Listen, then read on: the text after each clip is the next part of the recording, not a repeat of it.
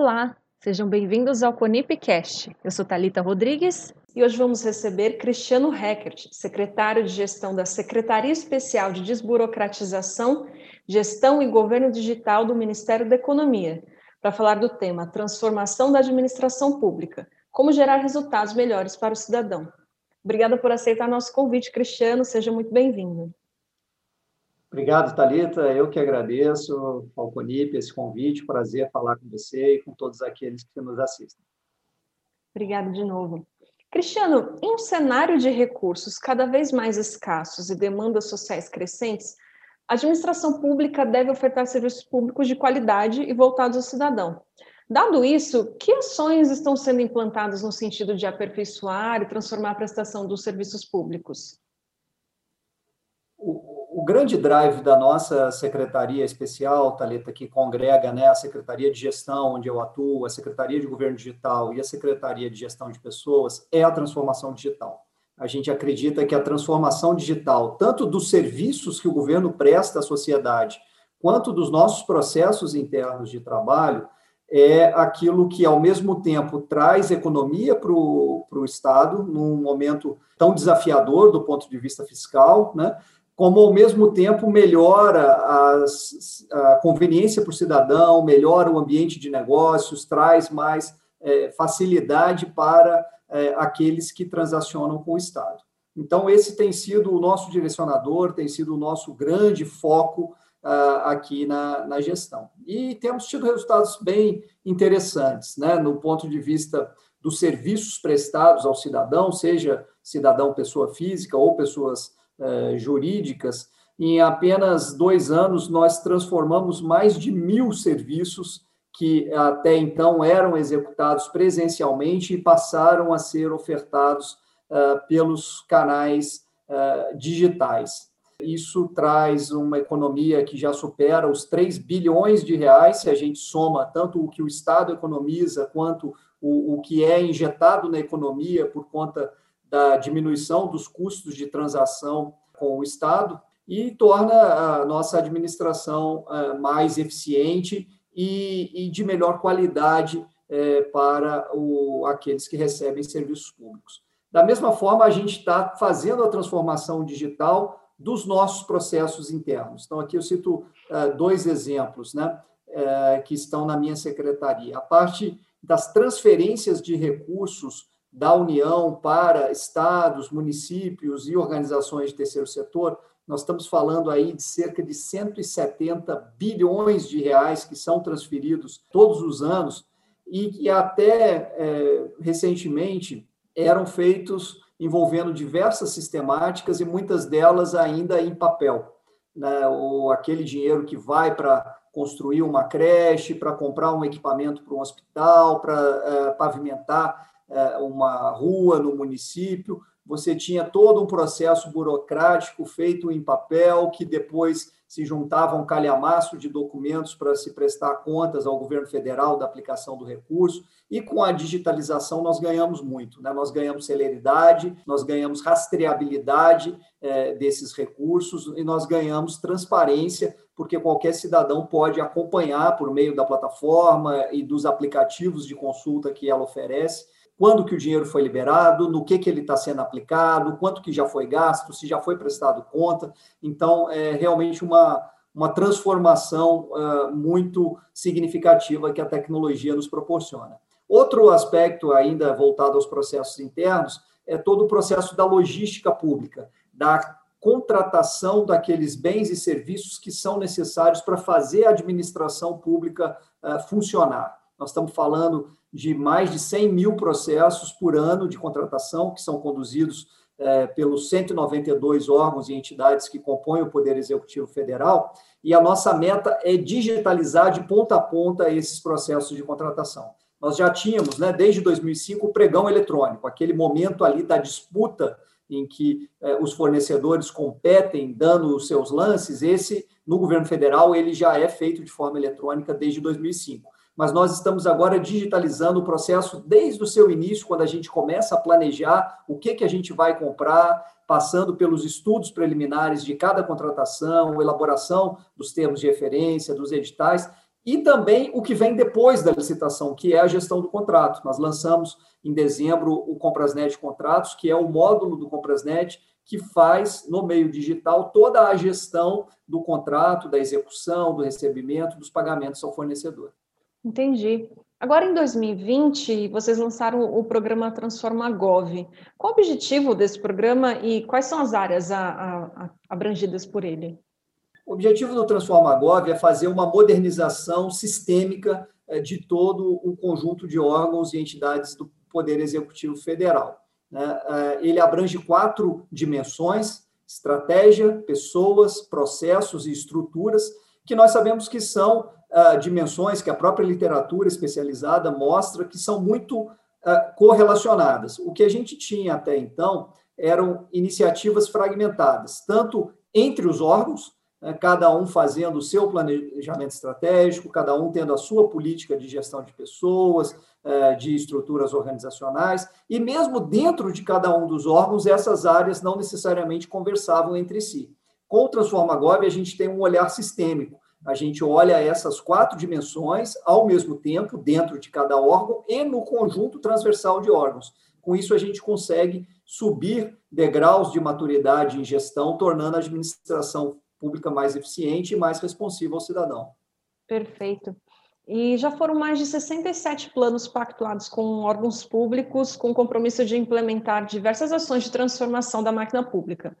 Mas mais importante que ter um plano é implementá-lo com um monitoramento contínuo a fim de alcançar seus resultados. Como que é o processo de monitoramento do programa Transforma Gov e quais foram os resultados que já foram alcançados?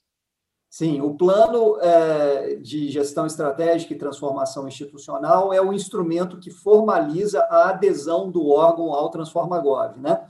Esse número cresce dia a dia, felizmente. Ontem nós assinamos o 70, então já atualizando aí o teu número, já são 70 é, planos é, assinados e já em fase de execução, porque, como eu falei, nós olhamos essas quatro dimensões e nós partimos de um conjunto de ferramentas e boas práticas que nós mapeamos e disponibilizamos aqui na secretaria, mas a gente sabe que a realidade de cada um dos órgãos é, é muito distinta. Então, é, é, é preciso fazer um olhar customizado para cada um dos órgãos. Então, no que a gente chama de fase de diagnóstico, a gente vai para dentro do órgão junto com a, a, as equipes é, do próprio órgão e nós é, identificamos através desse conjunto de boas práticas o que, que é pertinente, o que, que o órgão já tem, o que, que ainda não tem, o que ele precisa e elaboramos então esse PGT, que é esse plano de transformação que vai ser a, a, o horizonte de execução do Transforma Gov. Uma vez assinado o PGT, a gente entra em fase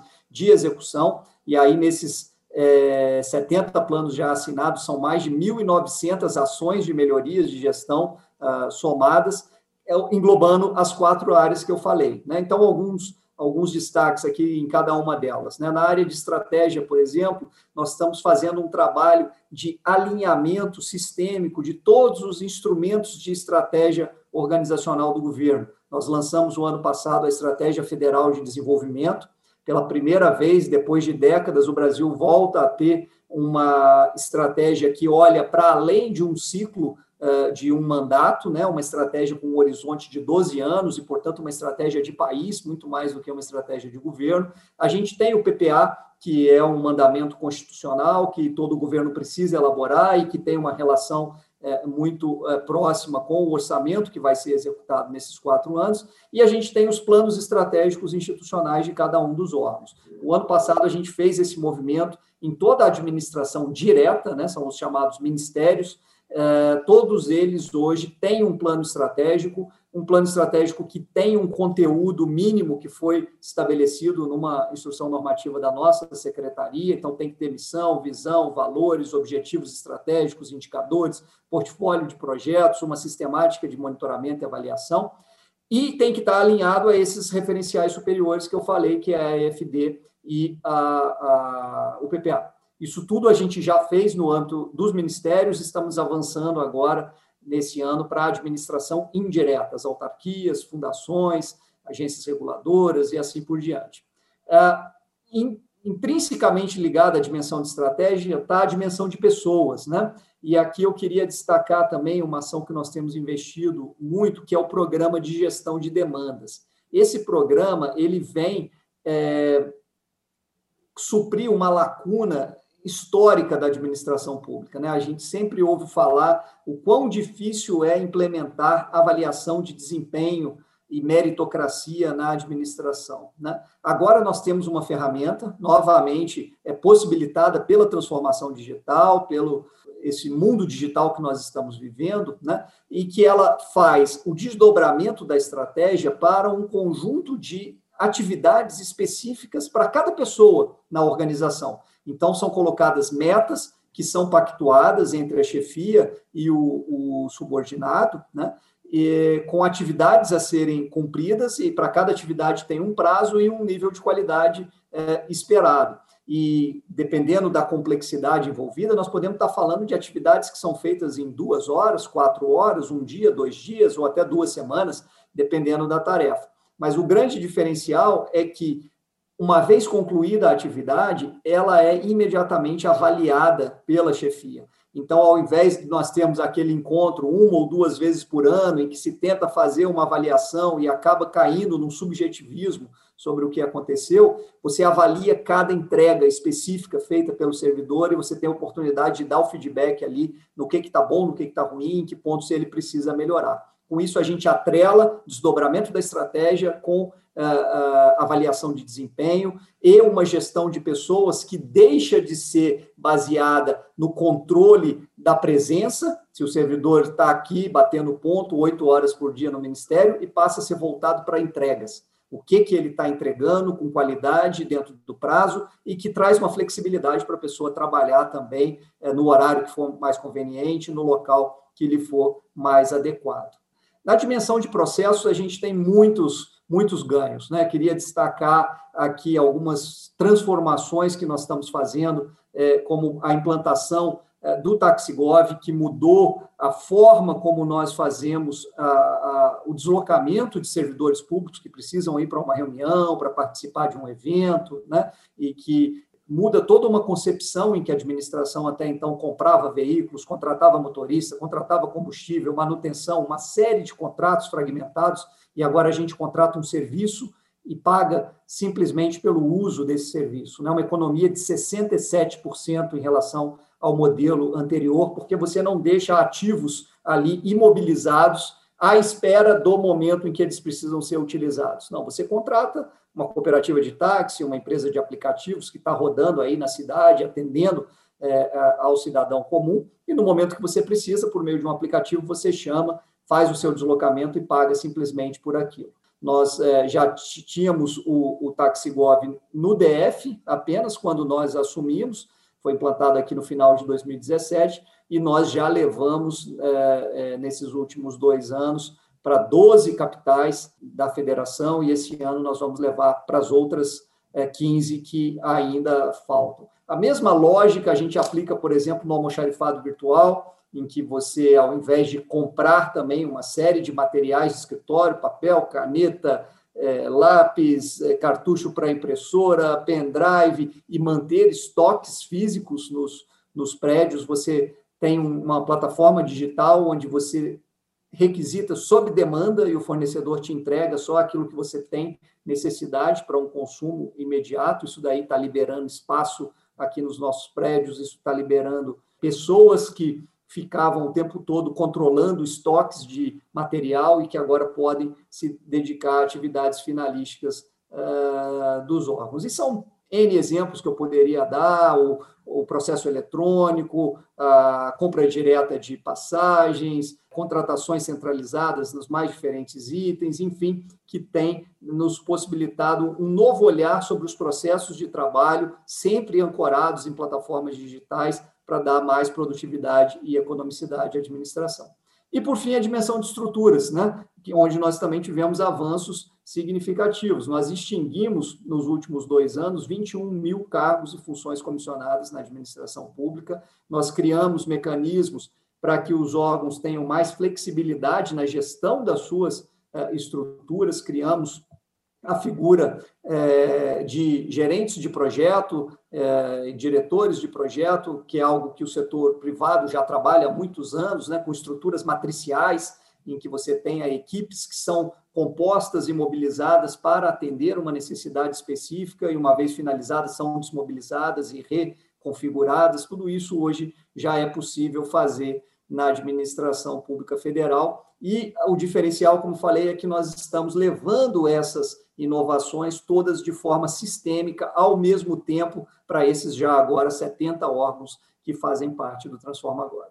Entendi, Cristiano. E para finalizar, você quer compartilhar mais alguma coisa sobre o Transforma Gov? E fiquei pensando também, é, você comentou que já foi feito, que vem sendo feito. Qual é o plano para o futuro do Transforma Gov? É só é, continuar fazendo o que já vem, vem fazendo? Tem alguma coisa nova que você possa compartilhar com a gente? Sempre, sempre tem novidades, né, Thalita? Por um lado, como eu falei, são 1.900 ações que nós pactuamos e que estão em plena execução e que a gente precisa entregar, mas um, uma grande novidade de 2021 é o programa Racionaliza. Nós estamos com um olhar muito uh, específico e, e, acurado para a ocupação dos imóveis pela administração pública. Nós identificamos que eh, se gasta muito com aluguel de imóveis e com todos os outros custos que vêm associados à ocupação. Água, é, internet, luz, vigilância, limpeza, condomínio e assim por diante. Com a pandemia de 2020, né, e com toda a, a mudança que ele trouxe no mundo do trabalho, uma coisa que nós percebemos é a possibilidade de muitas tarefas que são feitas pela administração pública serem feitas de forma remota, sem prejudicar é, o, o, a qualidade do serviço que é prestado ao cidadão. Então, na linha que eu falei, isso está ligado ao programa de gestão de demandas, a toda aquela lógica de avaliação de desempenho. Nós estamos conversando com cada um desses órgãos que fazem parte do Transforma Gov, identificando dos serviços que ele presta ali, é, possibilidades de colocar uma parte da força de trabalho em trabalho remoto ou em trabalho híbrido, que é o que a gente acredita que vai ser a tendência é, para o futuro é, das organizações, e com isso a gente vai ter um enxugamento dos espaços ocupados pela administração pública, com uma consequente redução é, de todo o custeio é, em torno dessas atividades. Entendi, Cristiano. Foi muito interessante saber de tudo isso, saber como que vocês estão trabalhando. Queria agradecer de novo sua presença. Eu que agradeço, Thalita, é um prazer falar com vocês e, e compartilhar um pouco né, do, do, dos desafios e do que a gente tem feito aqui para tornar a administração pública mais eficiente. Obrigado. Essa entrevista também foi gravada em vídeo. Para conferir, acesse o canal do YouTube do CONIP. Muito obrigada por nos escutar e até o próximo episódio.